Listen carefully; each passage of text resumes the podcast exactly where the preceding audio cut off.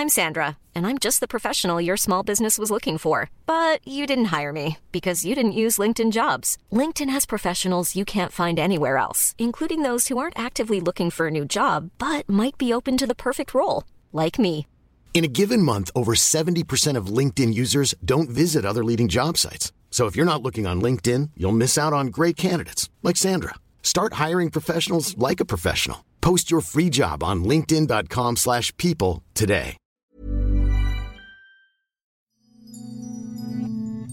Hier ist der astrologische Podcast Astropod.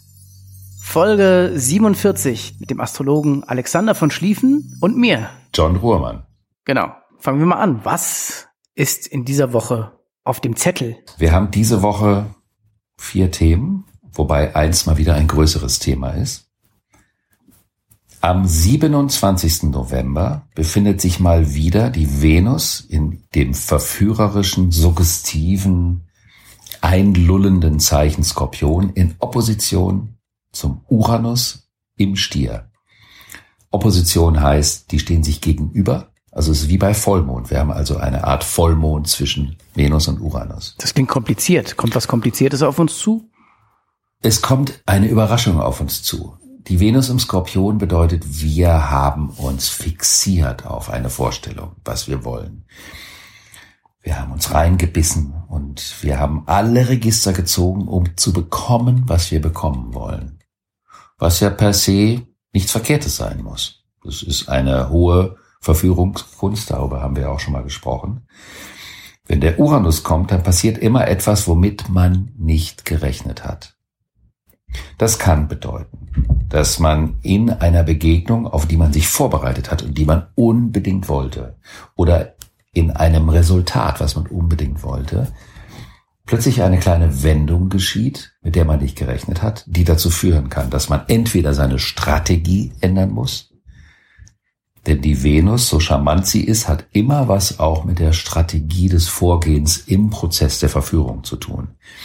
Die Verführung möchte ich gerne übertragen, natürlich in erster Linie auf das Spiel des Eros, das Zwischenmenschliche, aber der Eros spielt natürlich auch bei allen anderen Arten von Geschäften eine Rolle. Also wie gehe ich mit meinem Gegenüber um? Wie nehme ich mein Gegenüber in den Tanz der Gemeinsamkeit eines möglichen Projektes mit rein? Und wenn ich mich also zu sehr auf einen Punkt fixiert habe, kommt plötzlich eine Überraschung.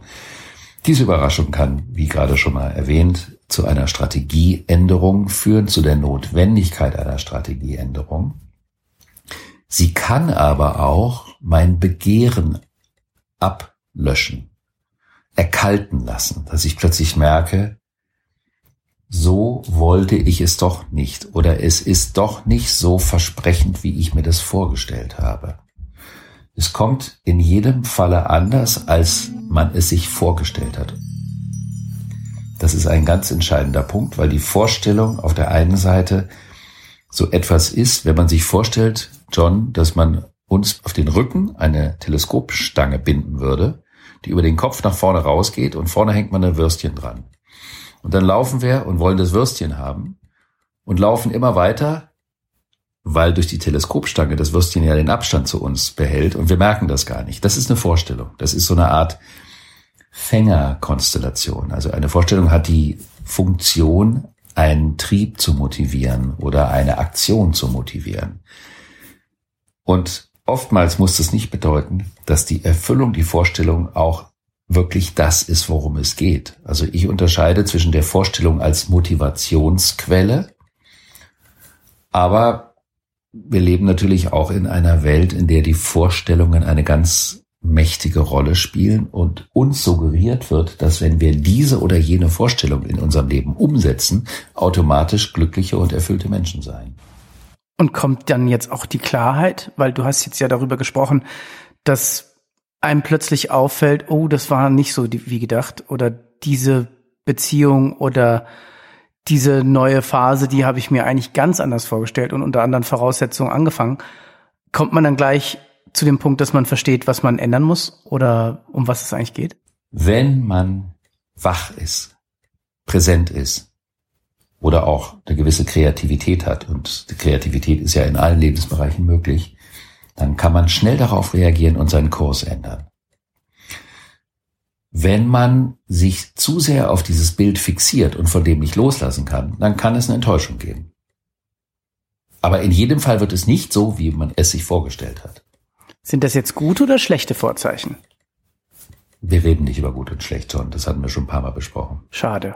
Aber die Enttäuschung einer Vorstellung kann eine Überraschung bringen. Und das kann zu etwas Neuem führen, womit man nicht gerechnet hat. Und dem würde ich, einfach nur um dir gegenüber freundlich zu sein, dann das Attribut gut beizumessen geneigt sein. Bist du damit einverstanden? Ich bin damit absolut einverstanden. Wie geht es denn dann in der Woche weiter, wenn man aus so einer hm, komplizierten Situation herauskommen möchte? Am 29.11. geschieht etwas, was wieder eine sehr langfristige Wirkung hat. Es geht um einen ganz, ganz spannenden Planeten, nämlich den Planeten Neptun. Der Neptun war seit dem 23. Juni rückläufig. Das heißt, er ist nicht nach vorne gelaufen, was ja ein astronomisches Phänomen ist, was wir schon diverse Male erklärt haben, sondern nach hinten. Das heißt, er ist im Tierkreis zurückgelaufen und er wird am 29. November direktläufig. Das heißt, er bleibt stehen und dann läuft er nach vorne und das dauert lange, weil der ein langsam laufender Planet ist, bleibt er also bis in die erste Dezemberwoche erstmal scheinbar stehen und dann geht er wieder nach vorne. Aber das Entscheidende bei der Rückläufigkeit von einem langsamen Planeten ist, wann ist er wieder an dem Punkt, an dem er rückläufig geworden ist, also im Tierkreis, auf der Gradzahl im Tierkreis, wann ist er da wieder angekommen? Und das wird erst am 20. März 2021 der Fall sein. Das heißt, wir haben so etwas wie einen gewissen Aspekt der Ungewissheit zwischen dem 23. Juni 2020 und dem 20. März 2021. Dann erst ist die finale Gewissheit über bestimmte Themen da und die wäre ich jetzt natürlich geneigt zu erklären, worum geht es eigentlich bei diesem wahnsinnigen Neptun. Neptun steht für die Welt jenseits der normalen, normativ greifbaren Welt. Also wir haben eine Welt, darüber sind wir uns einig, was die Wirklichkeit ist. Wir haben Regeln in der Welt. Wir sind vernetzt. Diese Regeln sind vernetzt. Wir sind uns darüber einig. Und alles, was in dieses Regelwerk und in diese Strukturen nicht reinpasst, fällt durch die Löcher des Netzes. Also die Wirklichkeit jenseits der sichtbaren Wirklichkeit, also die verborgene Wirklichkeit. Dafür steht der Neptun. Ich finde ein ganz spannendes Beispiel für den Neptun die Entdeckung der Tiefsee. Als der Planet Uranus, der was mit neuen Entdeckungen zu tun hatte, im Zeichen Fische war, was dem Neptun zugeordnet wird, also der Entdecker war in dem Bereich des vorher nicht Sichtbaren, haben wir Menschen festgestellt, was eigentlich ganz tief unten im Meer los ist. Und dass tief unten in der Tiefsee eine, durch diese Schwefelquellen eine unfassbare Komplexität an Lebenswelten ist. Das wussten wir vorher nicht. Das war aber immer schon so, aber wir haben es nicht gesehen. Und plötzlich wurde das entdeckt. Und Neptun bedeutet also nicht, dass etwas entdeckt wird, was unbedingt neu ist, oder man kann sagen, der Begriff des Neuen wird umdefiniert Neu ist das, was plötzlich in der Sichtbarkeit ist, was vorher noch nicht in der Sichtbarkeit war.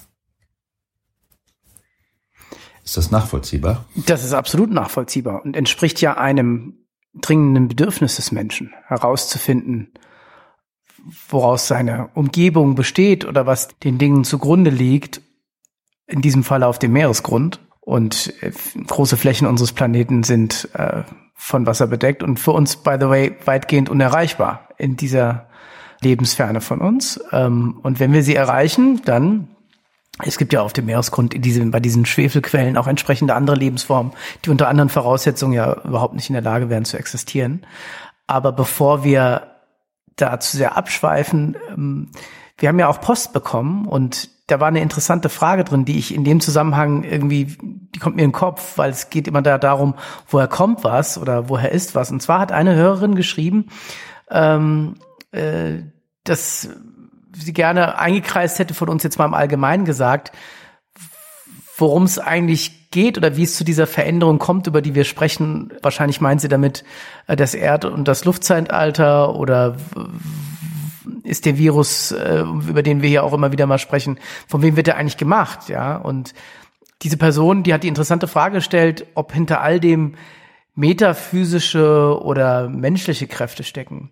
Das ist ja so eine so eine typische Frage auch auch im Moment, ja. Und ähm, ich glaube, ich bin der festen Auffassung, dass wir hier eigentlich vertreten, dass die Dinge sehr komplex sind und alles ein großes Zusammenspiel ist und im Großen und Ganzen nicht eine klare Sache hinter etwas steckt, sondern der Kosmos ein Organismus ist, der aufeinander wirkt und keine eine große Ursache möglich ist. Würdest du das mitgehen, Alexander?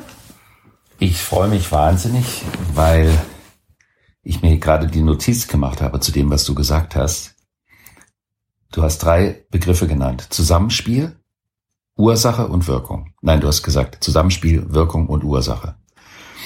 Und das ist so wie eine Antimonie, also eine Art Gegensatzpaar. Das heißt, das Zusammenspiel ist unheimlich komplex und vielschichtig, aber wir sind in den letzten 200 Jahren von unserem Denken her, vom Aufspüren total im Erdreich, was ja zu dem Thema Pragmatismus und Erde passt, auf das Thema Ursache und Wirkung geschult worden. Das heißt, wir denken immer in Ursache und Wirkung. Das heißt, wir sagen, irgendwas fängt an, das ist die lineare Zeitvorstellung und dann hat es die Folge und das ist die einzige Art von Logik, wie die Dinge im Leben passieren. Und das ist natürlich auch eine ausgesprochen einseitige Betrachtungsweise.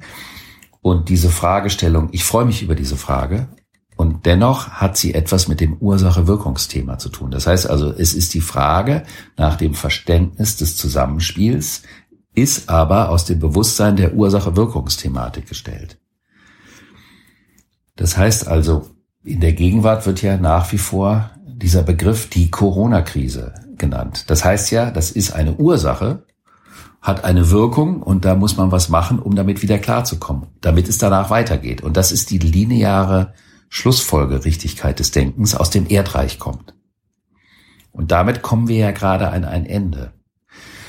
Und wir haben in dieser Vergangenheit, wir haben ja eine Verbindung aus Erdreich und patriarchalen Denkstrukturen, also die männlichen Denkstrukturen. Also der Wille, alles zu verstehen und alles unter Kontrolle zu haben und alles entscheiden zu können und über alles Bescheid zu wissen und alles wollen und machen zu können. Das bedeutet, dass wir Menschen uns letztendlich über die Größe des Universums mit unserem kleinen Willen hinwegsetzen wollen, um ein Gefühl der Macht zu haben. Aber wenn zum Beispiel in jedem Jahr am 21. März der Frühling beginnt, darauf haben wir Menschen keinen Einfluss. Könnten wir darauf Einfluss haben, dann würde die Erde vielleicht nicht mehr funktionieren und dann wäre das Leben eh vorbei. Das heißt, es geht durch das Verständnis der Astrologie darum, eine Beziehung zu den viel größeren Zusammenhängen aufzubauen, die sich dem Ursache-Wirkungsdenken unseres Intellekts teilweise entziehen, weil es ist die Natur und wir versuchen sie zu ergründen. Und vielleicht könnte man aus diesem irdischen Ursache-Wirkungsdenken irgendwann einen Punkt entdecken, das war der Anfang dieser Zeit. Da hat jemand was gemacht in irgendeinem Labor in China und dann wurde das gestreut. Das gibt ja Thesen, die zum Beispiel diese, diese Anschauung äh, vertreten. Und damit haben wir schon wieder eine Ursache. Aber vielleicht ist es viel, viel komplexer, als das Ursache-Wirkungsdenken das erfassen kann dass da vielleicht ein Stück weit jemand irgendwo mitgewirkt hat, aber das Ganze auch in der Natur, die Verbindungen, die in der Natur sind, davon wissen wir ja immer noch nicht so viel. Wir versuchen das immer mehr zu verstehen. Aber wie die Sachen zusammenhängen, also das von dir erwähnte Zusammenspiel, das können wir oft gar nicht überschauen. Und deswegen werden wir auch, wenn wir uns mit Geschichte betrachten, müssen wir ja oft im Nachhinein die Sachen umdeuten und sagen, aus einer bestimmten Zeit wurde das so gedeutet, was in der Geschichte im Jahr 1834 äh, passiert ist. Aber vielleicht 100 Jahre später sieht man es wieder anders. Ich würde den Ball gerne aufgreifen, weil ich das vor dem Aspekt interessant finde, dass in den 200 Jahren vergangenes Erdzeitalter ähm, durch die Entwicklung der Medien, durch die Möglichkeit, uns schneller fortzubewegen, äh, durch die Entwicklung der Maschinen und äh, auch, sag ich mal, einfach der Intelligenz äh, äh, beziehungsweise des Wissens vielmehr der vielen Bürger ja die Welt auch enger zusammengerückt ist und dadurch auch das Zusammenspiel äh, ungleich komplexer geworden ist und wir auch in diesem Zeitpunkt der Digitalisierung und der Globalisierung stehen und deswegen es nicht allzu einfach ist, einzelne Ursachen auszumachen. Und deswegen möchte ich einen Schritt zurück tun, bevor wir zu allgemein werden. Es geht darum, diese Komplexität im Großen zu begreifen und, glaube ich, auch Gerechtigkeit und Verständnis zwischen den Menschen herzustellen. Dazu hat übrigens Barack Obama in seinem neu erschienenen Buch Ein verheißenes Land was geschrieben.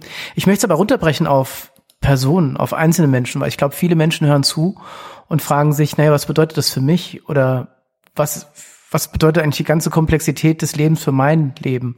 Und ich habe ein schönes Buch gelesen von Benedict Wells, ein erstaunlich junger Autor mit erstaunlich erwachsener Alterssprache. Das heißt vom Ende der Einsamkeit. Und der Protagonist in diesem Buch übrigens erschien im Diogenes Verlag als Hörbuch und Buch. Äh, und in diesem Buch fragt sich der Protagonist, wie so viele Menschen, was denn in seinem Leben alles geschehen ist. Er hat verschiedene Zerwürfnisse, seine Eltern sind gestorben, er ist mit seiner Jugendliebe nicht zusammengekommen, hat es dann aber später irgendwie hingekriegt. Die ist dann leider auch an Krebs gestorben. Naja, ich will nicht so viel vom Buch hergeben, vielleicht liest es ja noch jemand. Auf jeden Fall, dieser, dieser Protagonist im Buch fragt sich, wer er alles hätte sein können in seinem Leben, wenn das nicht passiert wäre, wenn das nicht passiert wäre und wenn das nicht passiert wäre. Und er kommt am Ende des Buches zu dem Schluss, dass das vielleicht alles Möglichkeiten sind, aber auf die er wenig Einfluss hatte. Er hatte immer nur Einfluss, wie er sich selbst interpretiert und wie er selbst weiterlebt. Das war im Rahmen seines Einflusses. Und das ist im Prinzip eine der ganz großen Erkenntnisse in diesem Buch. Und so ein bisschen führt uns das vielleicht zur Astrologie dieser Woche zurück.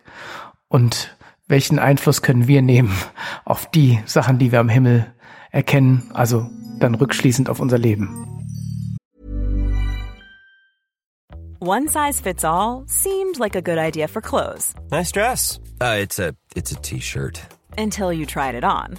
Same goes for your healthcare. That's why United Healthcare offers a variety of flexible, budget-friendly coverage for medical, vision, dental, and more. So whether you're between jobs, coming off a parent's plan, or even missed open enrollment, you can find the plan that fits you best. Find out more about United Healthcare coverage at uh1.com. That's uh1.com.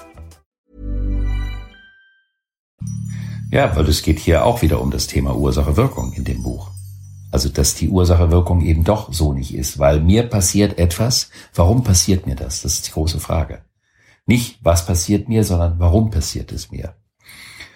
Neptun steht auf der einen Seite für die ganz, ganz großen Visionen. Und die sind ja wahnsinnig notwendig. Also auch Visionen, die die Zukunft antizipieren, die etwas vorwegnehmen können oder Vision von Zusammenhängen, um das Thema Zusammenspiel nochmal aufzugreifen, die noch nicht erkannt wurden, die aber da sind. Ich habe damals beobachtet, das war in der zweiten Dekade unseres Jahrtausends, dass Obama an einem bestimmten Punkt sagte, schön, dass du ihn erwähnt hast, früher war das nicht so wichtig, was passiert, wenn in China ein Sack Reis umfällt. Aber heute ist alles miteinander in Beziehung und wir können uns von den Ereignissen, die am anderen Ende der Welt stattfinden, nicht abkoppeln oder dazu, da, ja, dazu keine Beziehung herstellen. Und das war für mich aus der astrologischen Perspektive natürlich eine absolute Neptun-Aussage und eine Neptun-Aussage, die man von einer Person in einer solchen Position in der Vorgeschichte nicht unbedingt erwartet hätte. Also eine solche ganzheitliche Betrachtungsweise. Und das ist die große Kunst vom Neptun, die großen Zusammenhänge zu sehen. Neptun steht aber auch für die aller, allergrößten Täuschungen. Und es ist ja oft eine schwierige Geschichte zwischen Täuschung und Vision. Und es gab in der Geschichte viele Visionen, die zum Moment ihres Erscheins als Täuschung abgetan wurden. Es gibt aber auch viele Taschen, wie sagt man das, äh, Taschenvisionäre, die letztendlich nur Chimären, also Illusionen hinterherlaufen. Wo ist die Grenze? Und die Grenze ist ganz schwer auszumachen. In der Natur symbolisiert der Neptun die Strategie der Camouflage, also der Tarnung. Und die Tarnung ist in der Natur im Beutespiel der Jagd eine der effizientesten Überlebensstrategien, weil sowohl Jäger als auch Beutetiere durch die Tarnung ihr Überleben sichern. Das heißt also, wenn man sich mal mit der Natur aus dem Aspekt der Tarnung beschäftigt, wird die Natur ein symphonisches Kunstwerk an Komplexitäten, an strategischen Täuschungen.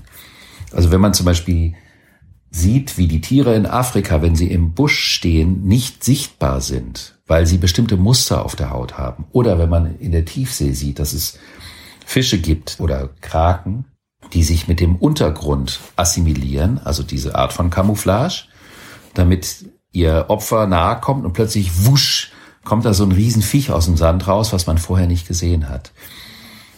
Und wie gesagt, auf beiden Seiten, sowohl um sich zu schützen als auch um anzugreifen, ist die Tarnung einer der effizientesten Überlebensmechanismen in der Natur. Und dafür steht der Neptun.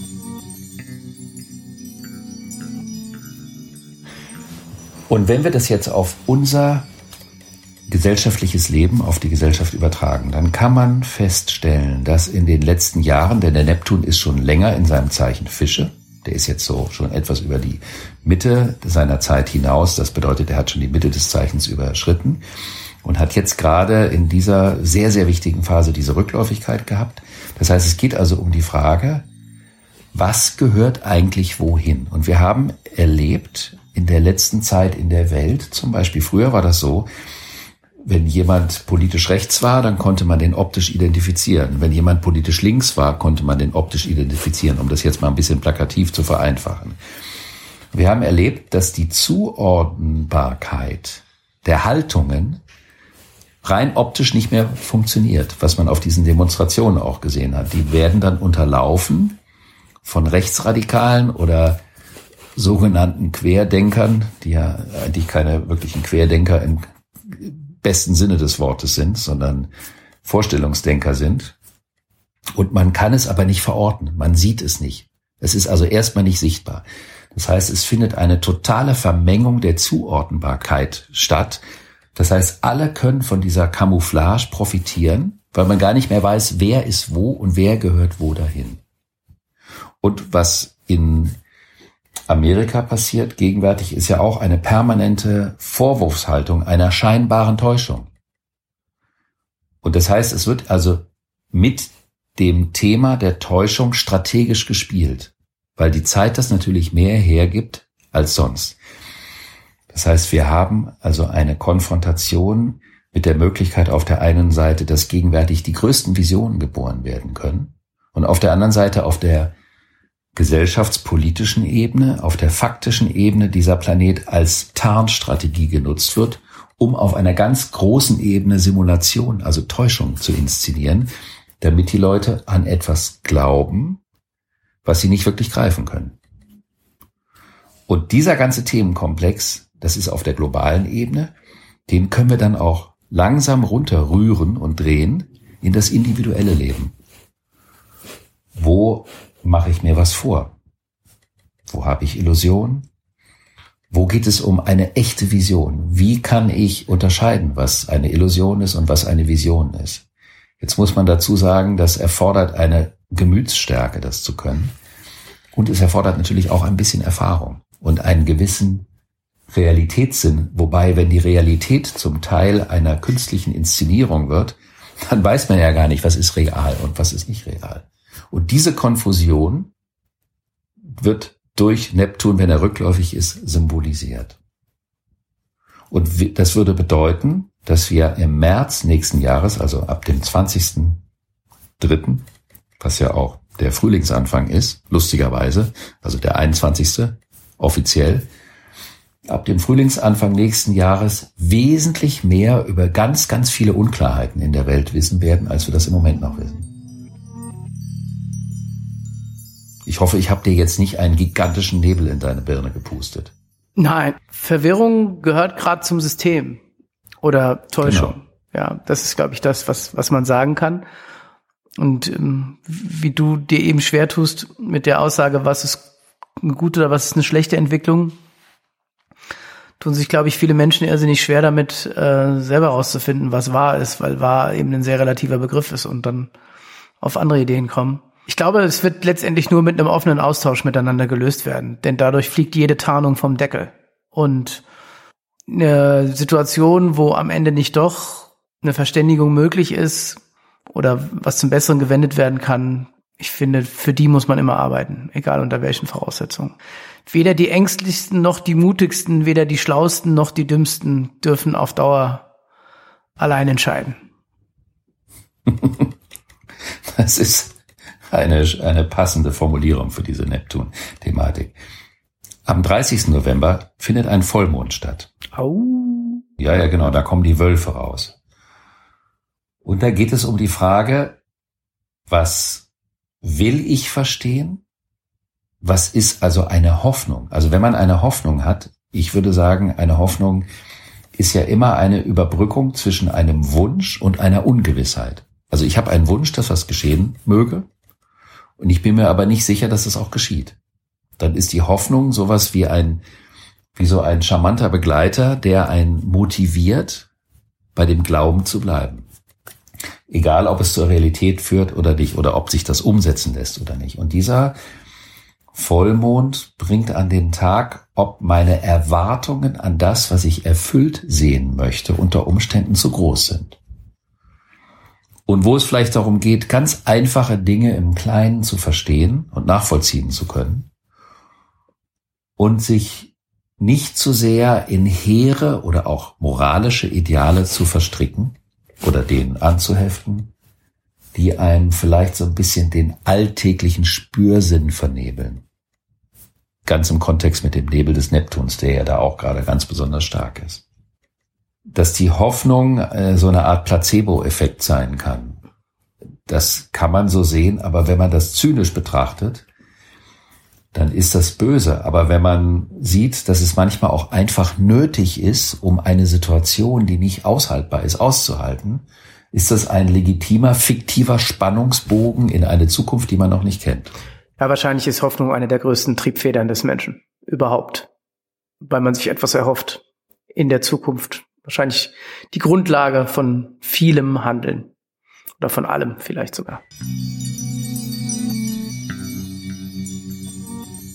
Ja, und jetzt kriegen wir noch einen drauf. Am 1. Dezember geht dann der Merkur in das Zeichen Schütze, der ja die ganze Zeit in dem Sherlock Holmes Zeichen Skorpion war. Und das bedeutet auch, jetzt geht es nicht mehr darum, rumzupopeln und nach der vermeintlichen Wahrheit zu suchen, was die auch immer sei. Jetzt kommen wir auf die Sachen. Jetzt kommen wir auf die Sachen. Genau. Na, auch nicht die Sachen. Die Sachen kommen erst, wenn der Steinbock kommt. Das ist dann noch mal einen Monat später. Aber wir gucken, wohin führen uns die bisherigen Erkenntnisse? Welchen Weg können wir als Folge der bisherigen Erkenntnisse einleiten und wo sehen wir eine Möglichkeit, wo wir etwas hinter uns lassen müssen, wo wir vielleicht sogar etwas beenden müssen und wo geht's dann fröhlich weiter. Und das war die vierte und letzte Konstellation dieser Woche in der 47. Folge unseres Podcasts. Und wir freuen uns, wir haben wieder wunderbare Feedbacks bekommen. Und auch auf die letzte Folge Erstaunlicherweise, weil das ja ein nicht unbrisantes Thema war, gab es auch sehr differenziertes Feedback. Und wir hoffen, dass ihr weiterhin Freude mit dem Astropod jede Woche am Freitag habt. Bitte empfehlt uns weiter, bleibt uns treu und wir freuen uns auf die nächste Woche mit euch. Alles Gute und bis dann.